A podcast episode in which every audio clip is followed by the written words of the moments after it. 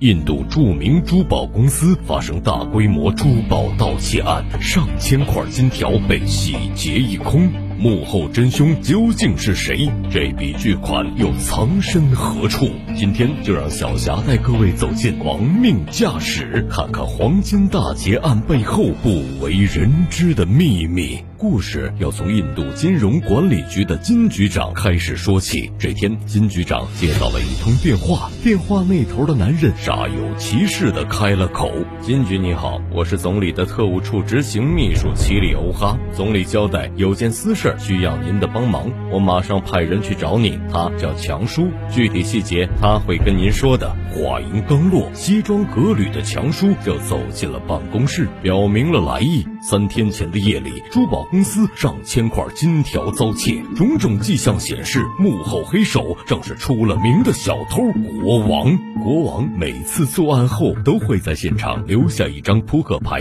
这张扑克牌会透露他的下一个作案地点。然而这一次留下的扑克牌背后画着的竟然是总统府的标志。如此猖狂的毛贼，竟然敢打总统的主意！所以强叔前来拜访的目的就是寻求金局的帮助，一同抓获这个国王。可是国王向来行踪诡秘，没人见过他的真面目，想找他根本。是无从下手。好在这一次案发现场出现了另一拨人，似乎是想要半路截胡黄金。既然是敌对势力，那么敌人的敌人就是朋友，他们手里一定有国王的线索。一番查探后，证据显示这波人正是街头有名的赛车族，为首的名叫丽姐，截胡计划就是他的主意。不过丽姐这个人相当谨慎，只信任手下胖虎和小娜，要想混。混入其中获取一手资料绝非易事。为了打探消息，强叔派了名卧底潜入街头赛车族。与此同时，一个名叫马克的男人闯入了丽姐的视野，驾驶着骚粉色的小车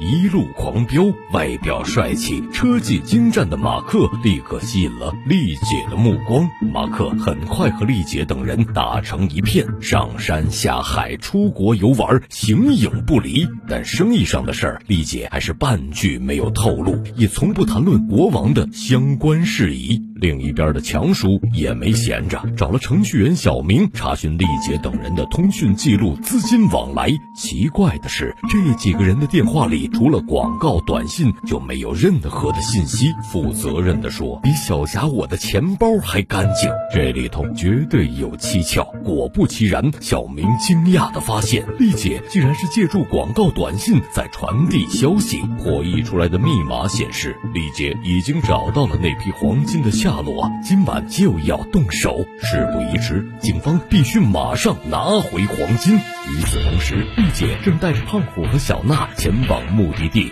敲开废旧的水泥墙，堆积成山的黄金映入眼帘。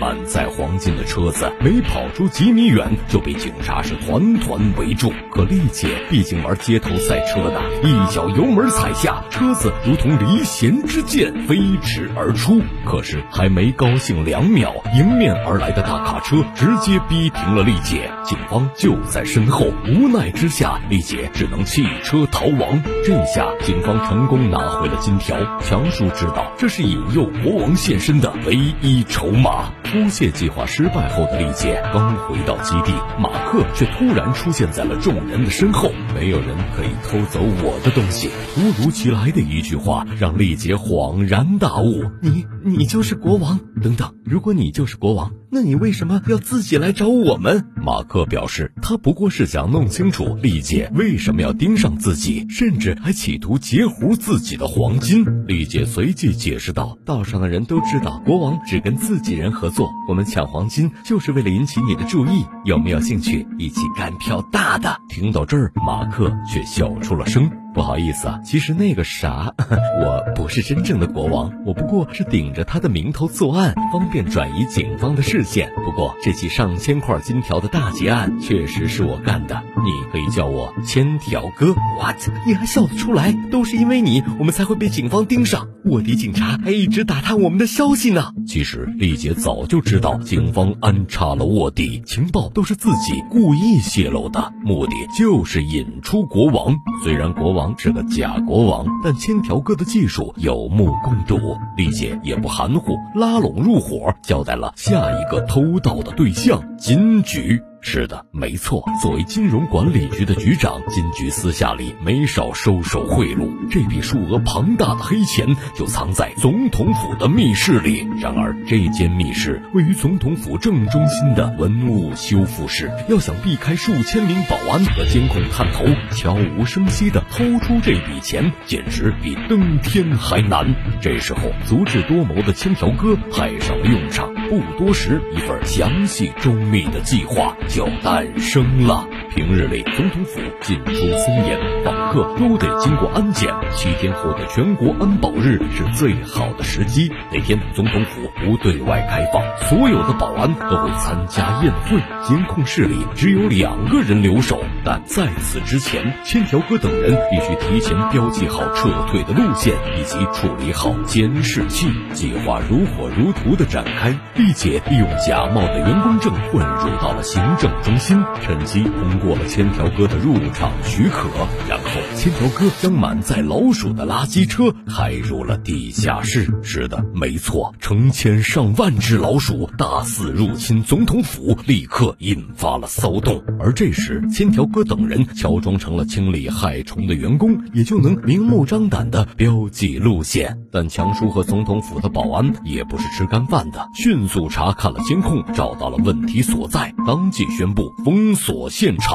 垃圾车被扣押，计划被迫终止。刚到文物修复室的一行人不得不紧急撤离。可现在事儿闹大了，保安扣留了所有人，进出必须核实身份。持着假证的丽姐恐怕难逃一劫。果不其然，假证没能通过。一时间，十几双眼睛紧紧地盯着丽姐。保安处立刻请求面。面容识别，可谁也没想到，丽姐竟然通过了检测，顺力的逃了出去。尽管如此，敏锐的强叔意识到，他们能如此的来去自如，说明总统府里绝对有他们的人。强叔把目光对准了程序员小明，毕竟除了金菊和助理，只有他参与了这次机密任务。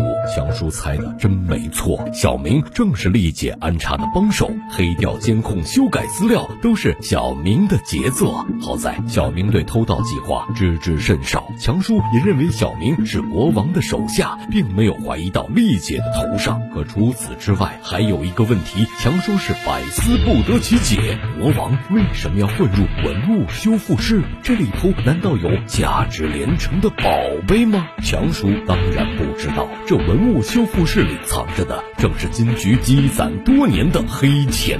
眼下没有小明，就没法。黑进监控系统，而文物修复处二十四小时都有强叔看守。原本计划用来运钱的垃圾车也被扣押，丽姐的偷盗计划无从下手。思索一番后，千条哥灵机一动，这次就来一个调虎离山之计吧。千条哥的计划是这样的：先是扮演文物修复处的员工混入总统府，然后制造画面定格的假象，让安管中心的警卫以为监控故障，这样他们就会重新。开机，在机器重新启动的五分钟里，千条哥利用短信引诱强叔离开文物修复室，然后趁机潜入密密室。计划虽然冒险，但值得一试。一切准备就绪，千条哥的计划按部就班的开始进行。拙劣的演技，有惊无险的骗过了监控室的保安，加密短信也成功诱导强叔离开。千条哥顺利的潜入了密室。没有了保安的巡逻，金条哥等人如入无人之境，在标记的引导下，拖着装满金钱的行李箱，那是一路狂奔。至于如何撤离，金条哥也早就想好了对策。四个人开车吸引警方，手下就能浑水摸鱼，带着行李箱跑路了。毕竟是街头赛车组，几个人开着跑车在马路上风驰电掣。桑塔纳哪里是法拉利的对手？几十辆警车跟在后头，那真的是。望尘莫及。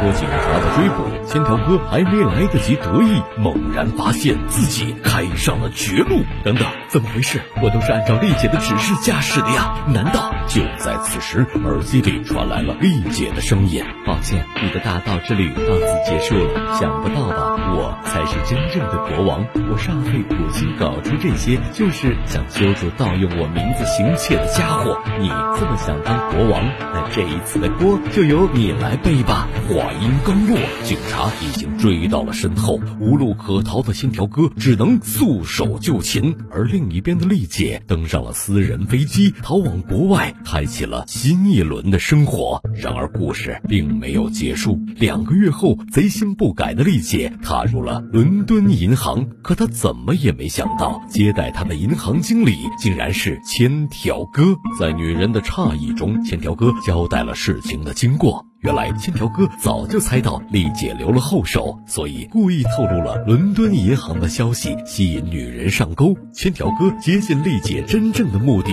就是想联手盗窃这个价值百亿的伦敦银行。那您要问了，千条哥为什么没被警察抓住呢？这全都是依靠强叔的帮助。谁能料到，这个致力于抓捕国王的强叔，才是一切行动的幕后黑手。故事的最后，三个贼王合。作终于打开了那扇藏着万千财富的大门。